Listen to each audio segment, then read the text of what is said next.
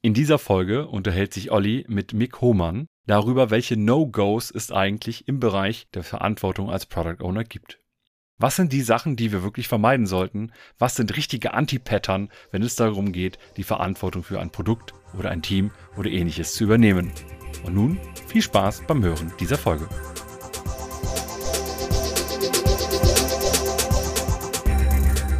Heute geht es um Product Owner No-Gos und ich habe mir dazu einen Gast eingeladen und das ist Mick Hohmann. Und bevor ich jetzt anfange zu erzählen, Mick vorzustellen, kann er das doch lieber direkt mal selber tun. Hallo Mick. Ja, hallo Olli. Vielen Dank, dass ich da sein darf. Finde ich total cool, freut mich sehr. Ja, ich habe sehr, sehr lange Zeit als äh, Projektmanager und als Produktmanager gearbeitet in klassischen Unternehmen und habe irgendwann mal festgestellt, dass ich tatsächlich schon die ganze Zeit nach dem Manifest der agilen Softwareentwicklung gearbeitet habe. Was ich sehr funny fand, weil mir war das immer ganz wichtig, wenn ich Teammitglieder hatte oder im Projekt mit Kollegen zusammengearbeitet hatte, dass die nicht nur verstehen, was sie machen sollen oder vielleicht auch noch, noch schlimmer, wie sie es machen sollen, sondern mich hat auch immer, ich habe auch gemerkt, wenn ich denen ein Wer mitgebe, wer braucht das und warum braucht er das, das hat zwei Effekte gehabt. Das hat den Effekt gehabt, dass die Leute motivierter waren und es hat den Effekt gehabt, dass die bessere Lösungen gebracht haben. Und dementsprechend bin ich dann irgendwann einmal aus der Internetinfrastrukturbranche gewechselt in die Softwareentwicklungsbranche und arbeite jetzt meistens entweder als Scrum Master oder auch als Product Owner bei der Mayflower. Wir bieten Software-Teams für alle Arten von Kunden an. Ja, das so ganz kurz zu mir. Wir haben uns als Thema ausgesucht No-Gos für Product Owner. Und du hast gerade gesagt, dass du auch als Product Owner von Zeit zu Zeit unterwegs bist. Was ist denn für dich gefühlt eins der größten No-Gos, was ein Product Owner niemals machen sollte? Ja, das sind die. Ich habe irgendwann mal vor ein paar Jahren gemerkt, dass es äh, ganz oft Dinge gibt, äh, die gerade Anfänger Product Owner machen, und die man tatsächlich wirklich niemals machen sollte. Und ich glaube, das Wichtigste und das Größte ist Team. Entweder ist der Product Owner der Meinung, dass er nicht Teil des Teams ist, oder das Team sieht den Product Owner nicht als Bestandteil des Teams. Da möchte ich ganz kurz ein bisschen ausführen. Ich finde das total spannend. In dem letzten Update vom Scrum Guide wurde endlich ich betone endlich, die für mich unsägliche Differenzierung zwischen einem Scrum-Team und einem Dev-Team aufgehoben. Und es gibt jetzt nur noch ein Team. Ich bin da schon immer, also über die Ponogos rede ich ja schon länger, fünf Jahre glaube ich, und ich habe da immer ganz klar gesagt, da breche ich mit dem Scrum Guide und jetzt muss ich nicht mehr brechen, finde ich cool, weil der, der Punkt für mich ist, beim, bei, bei agilen Methoden geht es für mich darum, dass man etwas gemeinsam schafft. Und tatsächlich ist die, die Zusammenarbeit im Team eine der wichtigsten Dinge, zu akzeptieren, dass man auf Augenhöhe miteinander gemeinsam versucht, an einem Strang zu ziehen und ein Ziel zu erreichen. Dass es hier keine Silos gibt, dass es hier keine Unterschiede gibt, ist für mich eine der wichtigsten Dinge, wo ich nicht nur, habe ich ja vorhin schon erzählt, als Projektmanager Erfahrungen gemacht hatte, was das für einen Unterschied macht, sondern das ist auch gerade noch stärker und noch, noch vehementer merkbar im Bereich der Softwareentwicklung, wo man als Product Owner tätig ist oder wo es darum geht, Produkte zu schaffen. Ja, bin ich völlig bei dir. Ne? Also habe ich mich auch sehr darüber gefreut, dass im neuen Scrum Guide dieses Developer-Team nicht mehr stattfindet, sondern man nur noch von Developern redet. Jetzt muss nur noch der Begriff Developer weg, aber das genau. ist nochmal eine andere Frage. Ja, ne? ganz genau. Vielleicht brauchen wir auch da kleine Schritte, ne, ja. in die wir gehen. Inspect and Adapt, ja. ja def definitiv, ne, weil ähm, glaube, das wird halt helfen. Und ich glaube, das Zweite, was passiert ist, das spielt dabei ja auch in den Punkt rein, den du gerade äh, erwähnt hast, ich glaube, es wird gar nicht mehr von Rollen, sondern von Verantwortlichkeiten geredet. Ne? Und Genau. deswegen ist es ein Team. Man hat aber unterschiedliche Verantwortlichkeiten und dann sind wir genau bei dem Punkt, den du hattest. Wir sind ein gemeinsames Team und nicht PO draußen oder Team hält PO gerne draußen. Es gibt für mich schon so eine Trennung, aber das ist auch eine schöne Sache, da können wir gerade auch noch ein bisschen drüber sprechen. Was ich halt auch total angenehm finde, ist, wenn, und da, da mache ich das nämlich ähnlich wie du, ich habe auch Schwierigkeiten mit dem Begriff Developer oder ja, generell, weil es gibt ja, man, man spricht ja auch relativ häufig davon, dass man crossfunktionale Teams haben möchte, dass man Teams haben möchte, wo mehr Funktionen drin sind. Deswegen benutze ich tatsächlich lieber den Begriff Umsetzer, weil es geht ja darum, etwas umzusetzen. Man kann auch Problemlöser sagen oder sonst was, aber ich mag Umsetzer. Und bei den Umsetzern können ja auch unterschiedliche Rollen dabei sein, also unterschiedliche Erfahrungen, unterschiedliche Ausprägungen sein. Das heißt, wenn ich ein sehr starkes Produkt habe, was sehr, sehr viel äh, Frontend hat, habe ich vielleicht gleich einen Designer mit im Team, einen UX- und UI-Designer. Um da wieder zurückzukommen, der Punkt, der Punkt ist ja auch der, dass du, dass ich das zum Beispiel, das war das, was ich gerade sagen wollte, dass ich das total angenehm finde, wenn der Product Owner nicht der Einzige ist, der sich um die Stories, um die Aufgaben kümmert, sondern wenn das Team das als gemeinsame Aufgabe wahrnimmt. Meinetwegen kann der Product Owner gerne da ganz viele Sachen machen, also auch ganz viele Sachen machen, aber ich finde es total angenehm, wenn so Sachen auch im Team verteilt sind. Es gibt so ein paar Dinge, wo, die ich tatsächlich beim Product Owner sehe, die er haben sollen muss, wie zum Beispiel die Priorisierung. Hast du denn vielleicht sogar einen Tipp, wenn ich jetzt als Product Owner nicht Teil des Teams bin oder mich da rausgezogen habe, mich das Team nicht dabei haben will, wie ich dieses No-Go, das erste, was wir gerade betrachten, vielleicht ein bisschen abmildern, abschwächen, daran arbeiten kann? Ja, Teambuilding. Auch wenn, wenn das Team einen Scrum Master hat, auf den Scrum Master zugehen und sagen, hier, pass mal auf, ich habe da so einen komischen Podcast gehört oder den total tollen Podcast von den Produktwerkern und ich habe von diesen komischen Ponogos gehört. Das äh, erklang für mich logisch und dann gehe ich zum Scrum Master oder wenn ich den Scrum Master nicht habe, kümmere ich mich vielleicht selber um Teambuilding tatsächlich, um dann dadurch Bestandteil vom Team zu werden. In den heutigen, also jetzt, seitdem wir letztes Jahr Corona hatten, also ist das ein bisschen schwieriger und aufwendiger oder anders. Früher hätte ich gesagt, nimm deinen Schreibtisch, setz dich dahin, wo das Team sitzt. Jetzt in den Zeiten von der Pandemie, wo man sehr viel remote arbeitet, würde ich eher dazu zusehen, dass ich, keine Ahnung, an Kaffeegesprächen oder an sonstigen Team-Smalltalk-Veranstaltungen, die es hoffentlich gibt, teilnehmen kann.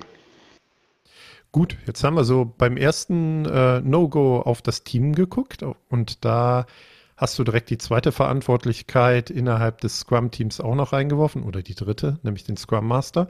Siehst du ein ähnliches No-Go zwischen oder irgendwo in der Beziehung zwischen Product Owner und Scrum Master? Ja, absolut. Also ich hatte ja gerade schon gesagt, dass ich das ganz angenehm finde, dass ich das ganz angenehm finde, wenn der äh, Product Owner nicht der Einzige ist, der sich um diese Rolle, um diese Aufgabe kümmert, sondern wenn das auch ein bisschen verteilt ist. Es gibt, äh, dementsprechend ist das auch generell für mich im Team ganz schön, wenn Aufgaben vielleicht auch ein bisschen verteilt sind. Das geht, geht auch in die Richtung, dass der Scrum Master meiner Meinung nach nicht notwendigerweise immer alles organisieren und immer alles moderieren muss. Das kann auch jemand aus dem Team übernehmen. Es gibt aber eine Sache, und das ist genau das Logo, auf das du ansprichst, was ich nicht machen würde. Ich würde nicht hergehen und den Scrum und einen Scrum Product Owner Master machen. Oder Scrum Product Master Owner, wie auch immer du es nennen möchtest. Das würde ich definitiv nicht machen. Weil das sind zwei Rollen, wo die Aufgaben entgegenläufig teilweise sind. Für mich ist die Kernaufgabe des Product Owners, dafür zu sorgen, dass Wert geschaffen wird in der richtigen Reihenfolge, also priorisiert. Das heißt, der muss hauptsächlich den Fokus auf das Produkt haben und muss versuchen, den meisten Wert rauszuholen, der möglich ist. Der Scrum Master ist für mich, ist in meiner Sicht eher dafür zuständig, dafür zu sorgen, das klingt jetzt ein bisschen blöd, ich werde es gleich noch erklären, dass es dem Team gut geht. Wenn es dem Team gut geht, und das ist die Hauptaufgabe des Scrum Masters für mich, ist dafür zu sorgen, dass die Qualität stimmt. Und dazu muss es dem Team gut gehen. Und das sind tatsächlich und können und sind relativ häufig entgegenläufige Ausrichtungen und solange man nicht jetzt wirklich voll schizophren ist, ist das keine gute Idee, wenn man beide Rollen, die tatsächlich entgegenläufig sind, in einer Person vereint. Deswegen ist das ein absolutes No-Go für mich. Ich bin da prinzipiell total bei dir. Ne? Ich würde es vielleicht ein bisschen anders formulieren, ne? also auch in Bezug auf den Scrum Master, weil ich glaube, dass ich die Formulierung wählen würde, lernen wir als gesamtes Team schnell genug? Ne? Also entwickeln wir uns schnell genug weiter in dem, wie wir zusammenarbeiten und lernen. Das muss für mich nicht zwangsläufig mit dem Team geht's gut zu tun haben, aber ne, weißt, was ich meine. Ich ja. habe dich auch eben so verstanden. Und ich glaube, dieser Gap zwischen ich will aber den maximalen Wert und Erfolg für mein Produkt und wir entwickeln das Team und lernen da und, und verbessern uns da, dass das halt konträr ist. Ne? Also da bin ich inhaltlich dann da komplett bei dir wird das auch unterstützen. Ne? Also, dass ich auch nicht finde, dass es eine gute Idee ist, diese beiden Verantwortlichkeiten in eine Rolle zu packen. Ein schönes Beispiel ist halt auch, der Produktowner könnte vielleicht sagen, dass es jetzt nötig ist, dass irgendwie Überstunden gemacht werden. Damit das halt jetzt der Wert geschaffen werden kann, wenn es irgendwo Probleme gibt. Und wenn du da keine, keine kontrollierende Einheit hast, es gibt unheimlich viele Studien, die sagen, dass Sustainable Pace kontinuierliche gleiche Arbeits, also Arbeitsrhythmus, Erholung unheimlich wichtig ist. Wenn ich, wenn ich Leute habe, die erholt sind, sind die viel produktiver, als wenn ich Leute habe, die zwölf Stunden Schichten schieben. Und da kannst du tatsächlich als Product Owner meiner Meinung nach manchmal den Blick drauf verlieren. Ist vielleicht sogar auch richtig als Product Owner, den Blick darauf zu verlieren, weil ich habe eine andere Verantwortung. Ne? Also genau. auch, auch, das würde ich genauso formulieren. Ich erinnere mich noch an, an ein Training, was ich, oder wo ich bei äh, Roman Pichler war, äh, wo ich so ein bisschen hospitiert habe, zugehört habe. Der sagte zum Beispiel dein zweites No-Go auch komplett. Fangt nicht an als Product Owner, euch irgendwie um die Scrum Master Verantwortlichkeiten, Aufgaben und Herausforderungen zu kümmern, weil dann könnt ihr nur verlieren. Ne? Also der hat das auch sehr drastisch formuliert, wenn es da keinen gibt geht irgendwo hin in eure Organisation und sagt, ich kann ja nicht arbeiten als Product Owner, ich brauche einen Scrum Master. Selbst wenn es eine Notwendigkeit gibt, dass jemand die Scrum Master Rolle übernimmt, macht es niemals als Product Owner. Ja, das ist ein, eine, da mag ich auch gerne ganz kurz nochmal drauf eingehen. Ja, der Punkt ist, das, das habe ich auch selber, das habe ich auch selber erlebt. Also ich habe ja vorhin gesagt, dass ich als Product Owner und Scrum Master tätig bin und ich mache derweil eher Scrum Master Tätigkeiten, weil es mir ganz grundsätzlich als Person wichtig ist, dass es dem Team gut geht. Und mit gut gehen meine ich genau das, dass das Team lernen kann, dass die Qualität der Software stimmt, dass sie genug Zeit für beides haben, dass sie trotzdem Dinge umsetzen. Also mir ist tatsächlich das Team ganz oft wichtiger und das macht mich tatsächlich zu einem schlechteren Product Owner. Und ich habe halt festgestellt, wenn ich Product Owner bin, kann ich das nicht ausschalten. Da habe ich echt Schwierigkeiten, das auszuschalten. Und dementsprechend mache ich derweil mehr Scrum Master Tätigkeiten, auch wenn ich die, das Handwerkszeug zum Product Owner habe. Ja, aber ist ja auch schon eine schöne Erkenntnis. Ne? Also wenn man so weit ist, wie du jetzt gerade sagst, das liegt mir mehr, da kann ich besser unterstützen, dann eher die Scrum Master Rolle zu übernehmen, finde ich total super. Jetzt haben wir auf so Beziehungsebenen geguckt. Fangen wir mal an, auf das Produkt zu gucken. Und als Product Owner, da gibt es ja bestimmt auch das ein oder andere No-Go aus deiner Sicht. Das ist jetzt so ein bisschen ein kombiniertes No-Go. Also vielleicht, vielleicht sind es auch zwei. Können wir mal gleich mal gucken. Also ich habe auch relativ häufig erlebt, dass der Product Owner oder Product Owner gerne vergessen, was sie eigentlich machen sollen. Die bekommen irgendwoher Aufgaben oder Stories und kümmern sich darum, dass die in einer bestimmten Reihenfolge umgesetzt werden. Was mir da fehlt, ist die Vision. Was will ich denn eigentlich? Warum will ich das? Wo will ich denn hinkommen? Wo, wo, warum mache ich das Produkt? Und löse ich denn, und das ist das Zweite, das gehört für mich dazu, löse ich denn überhaupt einen Bedarf? Gucke ich, prüfe ich kontinuierlich, ob das, was ich denke, was ich als Wert schaffe, auch tatsächlichen Wert schafft. Also wir möchten ja, also wir nutzen ja Scrum oder andere agile Methoden dazu da, um so schnell wie möglich einerseits dem Kunden Wert zu liefern. Und deswegen habe ich auch gerade einerseits gesagt, weil andererseits, das ist nicht, das ist nicht alles. Ich möchte auch so schnell wie möglich lernen. Ich möchte nämlich lernen, ob ich den Bedarf tatsächlich erfülle. Und wenn ich die Vision nicht habe, wo ich denn hin möchte mit dem Produkt, kann ich die Menschen nicht begeistern. Und Begeisterung, das ist das, was ich vorhin am Anfang bei meiner Vorstellung erzählt habe, ist unglaublich wichtig. Das ist wirklich richtig wichtig, Menschen zu begeistern und ihnen klarzumachen, das macht es halt auch bei, der, bei dem Team besser, wenn ich eine gemeinsame, wenn ich eine Vision habe, diese teilen kann und das Team gemeinsam sagt, ja, da wollen wir hin, das ist das, was wir auch sehen. Das ist schön, aber das reicht nicht, wenn ich den Bedarf nicht im Blick habe. Also das ist schön, wenn ich eine Vision habe, aber den Bedarf, den muss ich kontinuierlich prüfen, genauso wie ich dann kontinuierlich die Vision hinterfragen muss. Das heißt, für dich wäre ein No-Go, äh, ich versuche immer ein bisschen mitzuzählen, das dritte No-Go, ich sollte nicht als Product Owner in einem Produktentwicklungskontext agieren, wenn es keine Produktvision gibt? Schwierig. Ja, war, war, auch so ein kleines Fragezeichen ne, ja, dahinter. Ja, ja, ja, das ist okay. Also wenn ich jetzt natürlich in einem größeren Unternehmen bin und da gibt es irgendwie ein größeres Produkt und ich bin als Produktowner für einen Teil zuständig und es gibt da keine Vision, dann bedeutet das nicht, dass ich jetzt nicht Produktowner sein darf oder kann. Was ich damit meine ist, dann mache ich mir eine Vision für den Bereich, für den ich arbeite, für den ich arbeite. Wenn ich keine Vision bekomme, mache ich eine.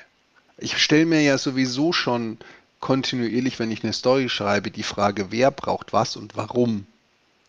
Und da ist das Warum drin. Und sobald ich mir das für jede Story schreibe, kann ich mir auch das für das ganze Gebilde stellen. Also ob das jetzt ein Feature-Block ist, ob das ein Feature-Teil ist oder ob das ein ganzes Produkt ist, spielt dabei keine Rolle. Und wenn mir keiner, wenn mir keiner eine Vision gibt, dann überlege ich sie mir damit ich als Product Owner weiß, wo ich hin will. Finde ich einen super Punkt. Äh, das versuche ich auch immer zu transportieren, weil ich glaube, wenn es keine Vision gibt, egal ob für ein ganzes Produkt in so einem großen Kontext oder für meinen Bereich, bin ich als Product Owner nicht in der Lage zu entscheiden, ob das, was ich an Anforderungen als Story, was auch immer formuliere, ob das dazu gehört und ich machen soll oder ob ich es nicht machen soll. Also für mich ist das immer so eine Entscheidung. Ich kann dann gar nicht mehr priorisieren oder entscheiden, ob das richtig ist, was ich auf dieser Anforderungsebene formuliert bekommen habe oder mir selber formuliert habe. Und damit ist es beliebig, was ich mache. Ne? Also um es jetzt mal hart zu formulieren. Ja. Das, äh, ich brauche ja auch irgendwie, genau wie du gesagt hast, einen Abgleich. Bringt mich das dem Ziel näher? Bringt mich das der Vision näher? Und das mit dem Bedarf ist mir halt auch aus dem Grund, ich möchte da nochmal drauf eingehen, sehr wichtig, weil wir machen, die, gerade im digitalen Bereich machen wir Produkte für Menschen. Und ich habe gerade im digitalen Bereich unheimlich viele Möglichkeiten herauszufinden, ob die Menschen das nutzen oder nicht. Ich kann tatsächlich verifizieren, ob wenn ich jetzt in irgendeiner Form ein neues Feature einbaue oder einen Teil eines Features, wird das genutzt. Wie wird das genutzt? wie häufig, wie lang, was auch immer. Dadurch kann ich tatsächlich qualifizieren, ob der Bedarf gedeckt ist. Also ich kann mich, ich kann mich an eine Geschichte erinnern, da waren wir bei dem Kunden. Die hatten eine, alle Einstellungen oder alle, das war, sagen wir mal, das war eine Software, wo es um Anlagen ging, um irgendwelche, völlig egal, wo man halt Dinge konfigurieren konnte, also Anlagen konfigurieren oder Assets konfigurieren konnte. Und dann gab es eine Option, die hieß, alle Assets zurücksetzen. Und die Entwickler hatten tatsächlich Schwierigkeiten. Jedes Mal, wenn sie ein neues Feature eingebaut hatten, mussten sie diese generelle Zurücksetzfunktion berücksichtigen, was mega viel Aufwand bedeutet hat. Und ich habe sie gefragt, benutzt das überhaupt jemand? Dann haben die mich mit großen Augen angeguckt. Dann haben sie gesagt, wissen wir nicht. Habe ich gemeint, wie können wir es denn rausfinden? Ha, gute Frage. Wir könnten Sales fragen, das ist komisch. Aber wir könnten mal mit dem Support sprechen. Ah, wir schalten es mal temporär ab, tun das einfach mal raus und gucken, ob der Support Anrufe bekommt. Kam nicht. Dann haben sie es ausgebaut. Also wenn ich ein Feature habe und ich prüfe, ob das Feature benutzt wird, ist es Waste. Und nicht nur Waste, sondern das ist ein, wie heißt das, so ein Dingsarm, so ein Stein, so, ein, so eine Kugel am Bein, die mich daran hindert, schneller vorwärts zu laufen. Guter Punkt. Also, ist auch ein gutes Beispiel, ne? Ich würde da noch ergänzen aus Sicht des Product Owners, weil ich das auch häufig bei meinen äh, Beratungsmandaten dann nicht sehe, also wenn wir bis zu dem Punkt sind, den du beschrieben hast, dann baut es auch aus. Investiert Zeit, um es auszubauen, weil es verringert die Komplexität eurer Lösung. Aber das nur so als Seiteneffekt. Jetzt hattest du neben Vision und Bedarf gerade eben auch schon das Wort Wert in den Mund genommen. Ich, wie ich dich kenne, vermute ich, dass das auch irgendwas mit einem PO-No-Go zu tun hat für dich. Ja, also dadurch, wie ich im Einsatz bin, kommt es ja relativ häufig vor, dass ich entweder mit anderen Product Ownern zusammenarbeite oder mal auch einen Product Owner coache oder irgendwas. Und wenn ich dann so mir so einen Backlog angucke und dann mal so die Frage stelle, was ist denn der Wert? Dann guckt er mich an, ja, ich soll das machen, deswegen, das ist wichtig, das glaube ich schon, dass das wichtig ist, deswegen müssen wir das machen, ja, und was ist der Wert? Äh, keine Ahnung. Und das Interessante ist, wir, das ist das, was ich vorhin schon sagte, wir möchten ja auch wertschaffende Sachen machen. Und das zweite Interessante ist, und hinter Wert steht nicht einfach nur eine Dimension. Es sind für mich zwei Sachen. Ich muss nicht nur wissen, was mir das bringt, sondern auch, was mich das kostet.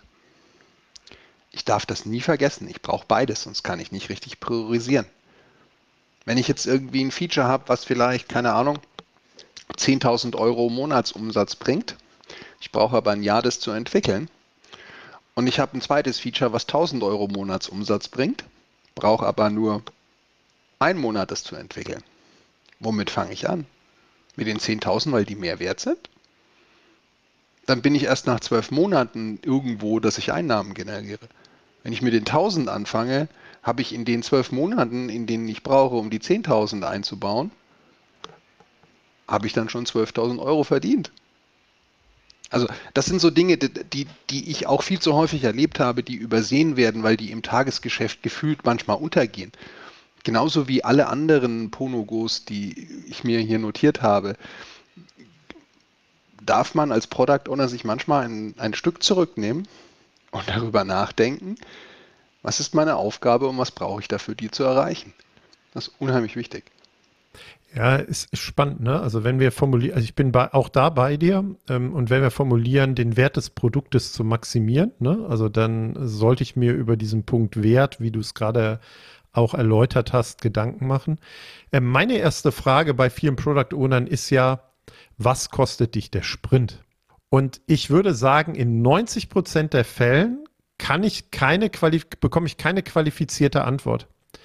Ne? Also da bin ich noch weit weg von, was bringt mir dieses Feature? Das finde ich noch ja, viel total. schwieriger, weil es ja so eine Prognose auch in die Zukunft ist und was glauben wir denn, was es an Wert schafft und was auch immer. Das verstehe ich ja noch, auch wenn ich inhaltlich die Punkte von dir teile.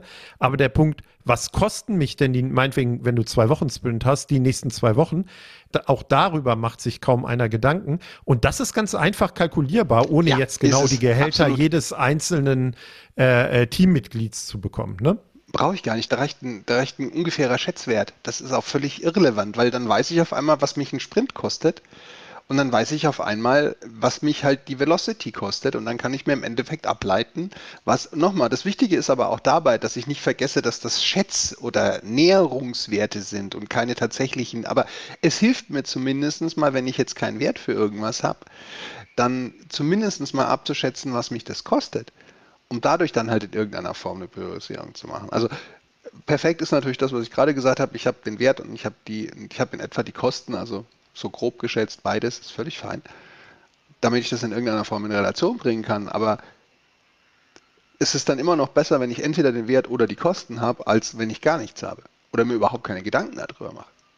Gab es auch mal eine, eine, eine schöne Sache, war ich beim Kunden, da hat der CEO die Aufgabe verteilt, dass jede Wertschätzung, weil die hatten Wert, dass jede Wertschätzung eine Hypothese ist und dass die danach äh, verifiziert wird. Wird diese Hypothese erreicht oder nicht? Wenn jemand gesagt hat, also wenn wir dieses Feature in den Shop einbauen, dann machen wir eine Million Umsatz mehr im Monat. Oder, dann, oder wenn wir jetzt diesen, was auch immer, anbinden, dann können wir eine Million Umsatz mehr im Monat machen. Und die haben dann tatsächlich verifiziert, ob das passiert. Um da ein Learning zu haben, um dann zu sagen, ja, weil ansonsten schreibt irgendjemand auf, also das wird ja bestimmt 10 Millionen Monatsumsatz bringen, das ist überhaupt kein Problem.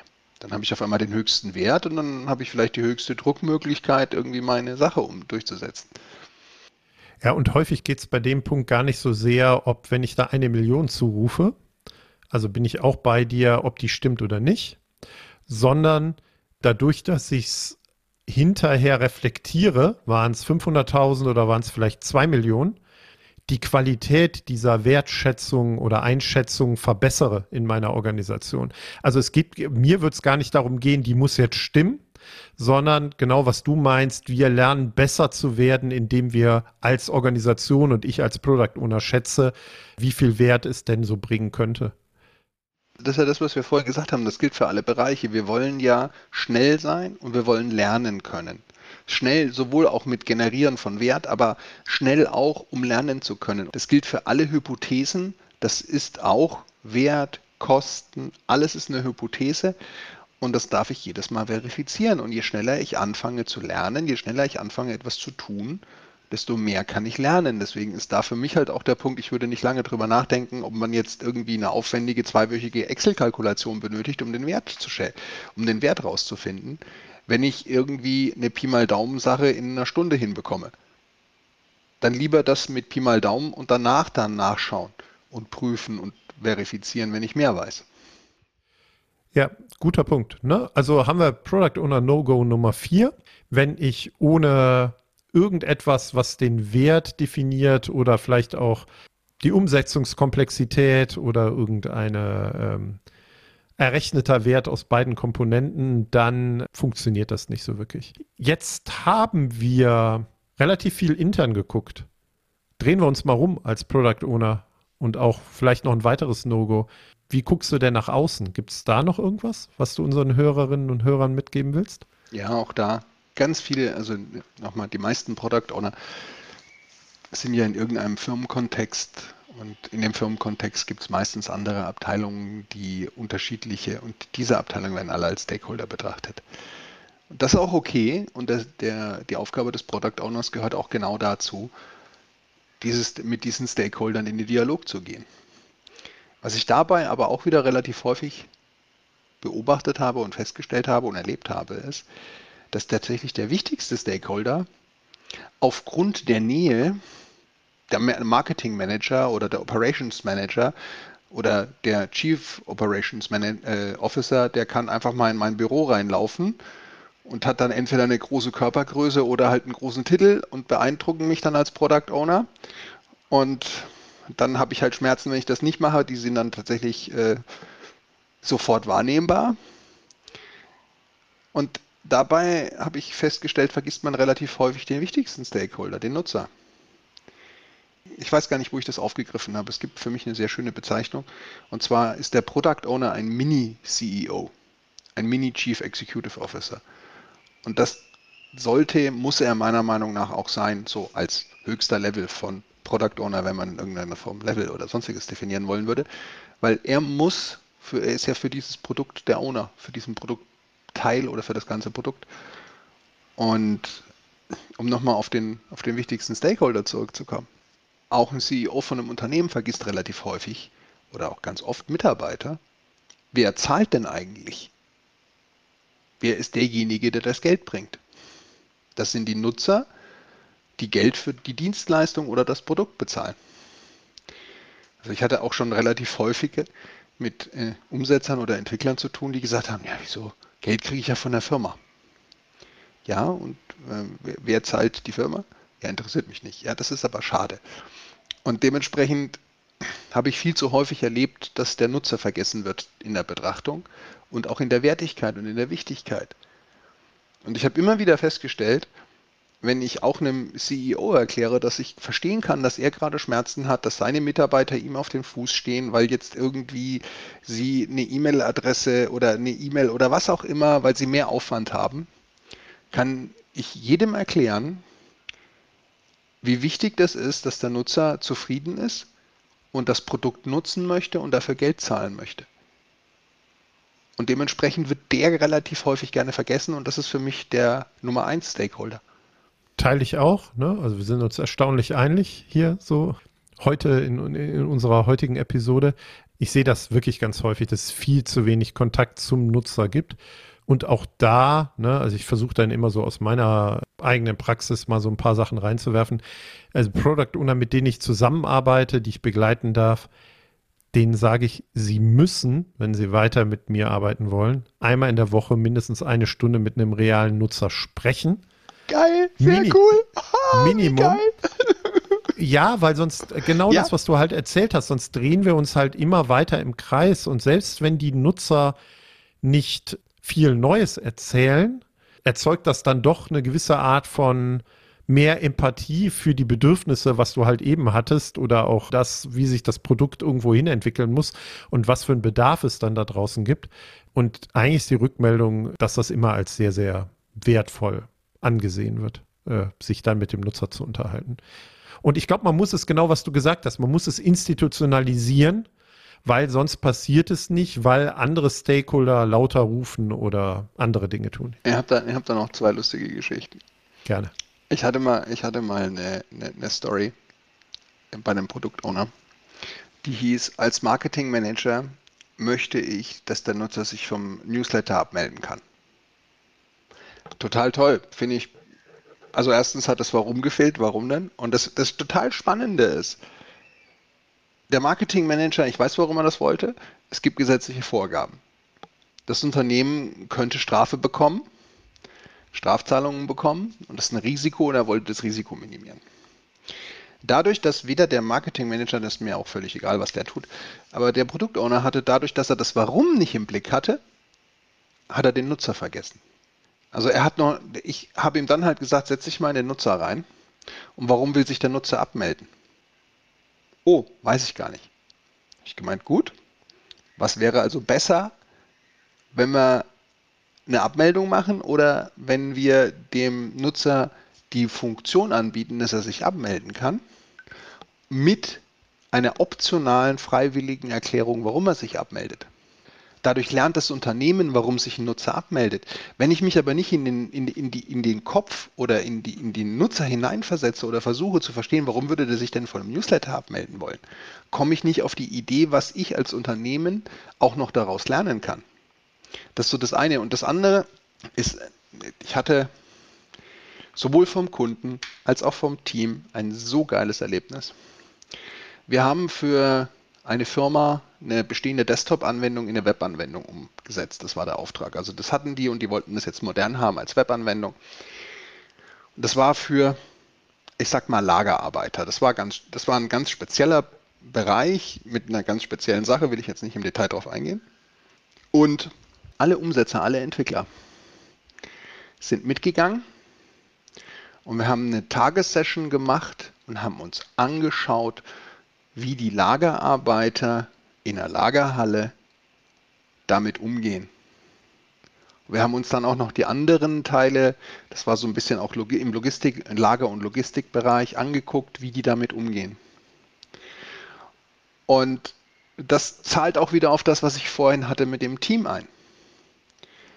Wenn sich alle als Teammitglied sehen und den Product Owner auch als Teammitglied sehen, und das zahlt auch auf den Bedarf ein, dann habe ich und mich mit dem Kunden beschäftige, mit dem Nutzer beschäftige, dann habe ich auch den Bedarf klar. Dann habe ich den Bedarf klar, weiß, was der Nutzer möchte und habe ein gemeinsames Verständnis. Das war so schön, das war echt mega geil. Coole Geschichte. Also ich glaube, selber Nutzer des eigenen Produktes zu sein oder auch werden zu müssen. Also beobachten hast du gerade beschrieben. Aber manchmal kann man ja sogar eine Situation wählen, wo ich dann selber Nutzer bin führt zu ganz tollen Erkenntnissen. Ne? Also auch im Team und beim Product Owner bin ich dabei. Jetzt haben wir fünf Product Owner No-Gos. Vielleicht hast du ja noch einen Bonus. Fünf plus eins. ja, ich habe noch eins. Das ist auch, auch, glaube ich, da gibt es wahrscheinlich sehr viele, die widersprechen. Ich nenne das Techno-Bubble. Ich habe relativ häufig erlebt, dass die Umsetzer, wie wir ja vorhin schon drüber gesprochen, was wir darunter verstehen, bei einer Diskussion relativ häufig in sehr fachspezifische, sehr umsetzungsspezifische Sachen abdriften oder reingehen. Und ich habe relativ häufig erlebt, dass äh, Product Owner dann einfach aufstehen und gehen oder virtuell aufstehen und gehen im Sinne von, der Kopf geht raus. Ich kann total verstehen, dass man als Product Owner, der vielleicht einen ganz anderen Hintergrund hat, was auch völlig okay ist, eher aus einem betriebswirtschaftlichen Bereich kommt, aus einem Marketingbereich, aus einem Produktentwicklungsbereich kommt, sagt, ey, pff, mein Kopf ist schon so voll, ich muss hier so viele Zahlen handhaben, ich muss hier so viele Sachen organisieren, so viele Dinge, äh, irgendwo ist Schluss. Das kann ich verstehen. Aber wenn ich kein Interesse daran habe, oder nein, ja, ich weiß nicht, ob ich es Interesse nennen würde. Mir geht es darum, wenn der Product Owner nur ein bisschen von dem versteht, worüber die Umsetzer sprechen, stärkt es wieder das Team und es stärkt dadurch auch wieder die, die Bedarfsklarheit, weil da kann das sein, dass ich die zwar über mit Fachbegriffen über eine Option bei der Umsetzung unterhalten. Jetzt habe ich zwei Effekte. Erstens kann es passieren, dass die sich irgendwo verrennen weil sie vielleicht zwar gesagt haben, sie haben die Anforderungen verstanden, sie haben verstanden, wer was warum braucht, aber sie verrennen sich in der Umsetzung und machen das super komplex, also kompliziert und aufwendig. Und wenn ich da in der Lage bin, ein bisschen mitzuhören und ein bisschen zu verstehen, warum es in der Technik geht, und dann merke, dass das vielleicht doch ein bisschen aufwendiger ist, als das vielleicht sein müsste, kann ich als Product Owner ein, eingreifen und steuern und sagen, hey, vielleicht gibt es nicht eine einfachere Möglichkeit und ich glaube, ihr habt mich da falsch verstanden. So kompliziert muss das gar nicht sein. Das reicht auch schon, wenn das wesentlich einfacher ist. Der muss da nicht irgendwie drei Knöpfe haben und, und vier Abläufe und fünf Sachen müssen geprüft werden. Das reicht völlig, wenn nur eine Sache geprüft wird und es nur einen Knopf gibt. Jetzt einfach ein total simples Beispiel zu nehmen. Und das zweite ist, wenn ich mit, wenn ich nicht weiß, wie das mit der Umsetzung aussieht. Und ich spreche mit Stakeholdern. Und da auch wieder, völlig egal, ob das dann die tatsächlichen Nutzer sind oder ob das tatsächlich irgendwelche Stakeholder in meinem Unternehmen sind, wenn ich nicht, wenn ich ein bisschen Verständnis davon habe, was die Umsetzer da machen und merke, wenn die sich über eine Story unterhalten, dass das vielleicht doch wesentlich aufwendiger oder wesentlich komplizierter ist, oder wesentlich komplexer ist, dann kann ich natürlich den anderen auch viel leichter vermitteln, warum das so ist. Ansonsten stehe ich auf der anderen Seite und sage, naja, die Umsetzer haben gesagt, das ist mega aufwendig, also das dauert so, puh, also, also in einem Sprint werden wir das nicht schaffen, wir müssen das teilen, also vielleicht sechs Monate. Und dann guckt dich der Stakeholder an und sagt so, so lange kann ich aber nicht warten. Also da müssen die Umsetzer einfach mal ein bisschen Gas geben. Und dann bist du als Product Owner in der Zwickmühle und dann hast keine Argumente, um da halt zu sagen, ja, okay, hier, wir haben dann da gemerkt, wenn wir das, wenn wir das machen, dann müssen wir hier noch was machen. Und was wir völlig vergessen hatten, als wir uns über die Anforderungen unterhalten haben, die als Stakeholder, da hinten gibt es noch ein System, das muss beachtet werden und das anzusprechen ist super komplex. Deswegen ist das so aufwendig. Und dann kann auch der Stakeholder viel besser sagen, hm, okay, vielleicht brauchen wir das dann doch nicht so aufwendig. Vielleicht machen wir dann doch irgendwas anderes. Vielleicht lassen wir dann doch die total teuren Reifen oder den Reaktormotor, den Nuklearmotor weg und arbeiten vielleicht doch mit dem Elektromotor. Also vielleicht wäre es doch besser. Also ich brauche in irgendeiner Form da die Möglichkeit, in beide Richtungen zu unterstützen. Spannender Punkt. Da bin ich tatsächlich, habe ich ein bisschen eine andere Sicht drauf, aber ich habe mir gerade schon aufgeschrieben, dass wir vielleicht mal eine Episode machen, wie viel technisches Verständnis braucht ein Product Owner. Habe ich gerade schon in unser Backlog von möglichen Episoden geschrieben. Egal, ne? Lass es uns hm. nicht jetzt diskutieren. Ist vielleicht Cliffhanger. äh, äh, machen wir irgendwann mal später. Mal gucken, in welcher Konstellation. Super. Jetzt, jetzt haben wir 5 plus 1 No-Gos äh, miteinander reflektiert. No-Gos aus deiner Sicht. Wenn sich jetzt eine Product Ownerin oder ein Product Owner bei dem einen oder anderen Punkt so ein bisschen in Anführungsstrichen ertappt gefühlt hat, was für einen finalen Tipp würdest du ihm, ihr noch mitgeben wollen? Spreche mit den Menschen darüber. Überlege dir, welchen Vorteil das gibt, wenn du das, wenn du das änderst und spreche mit den Menschen darüber. Ja, komme ich wieder auf das Team zurück. Wenn das, wenn das Team gemeinsam arbeitet, lässt sich alles bewältigen. Deswegen, das ist wenn ich, wenn, wenn ein Product Owner nur eins von den No-Gos ändert, bitte das Team. Sehr schön. Ist, glaube ich, ein schönes Schlusswort. Mick, ich danke dir, dass du da warst. Die eine oder andere Sache ähm, werden wir sicherlich auch in den Shownotes verlinken, auch einen Kontakt zu dir, wenn jemand Kontakt mit dir aufnehmen möchte. Schön, dass du da warst. Äh, ich hoffe, dir hat es ein bisschen Spaß gemacht. Ja, mega. Vielen lieben Dank, dass ich da sein durfte. War echt cool. Danke, Olli.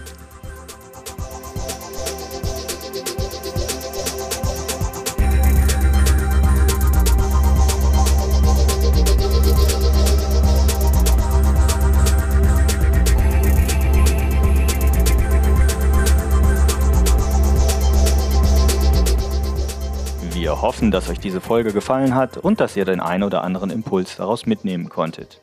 Damit wir euch künftig direkt informieren und zu unseren Live-Events Einladungen schicken können, meldet euch doch auf unserer Website zu unserem E-Mail-Service an.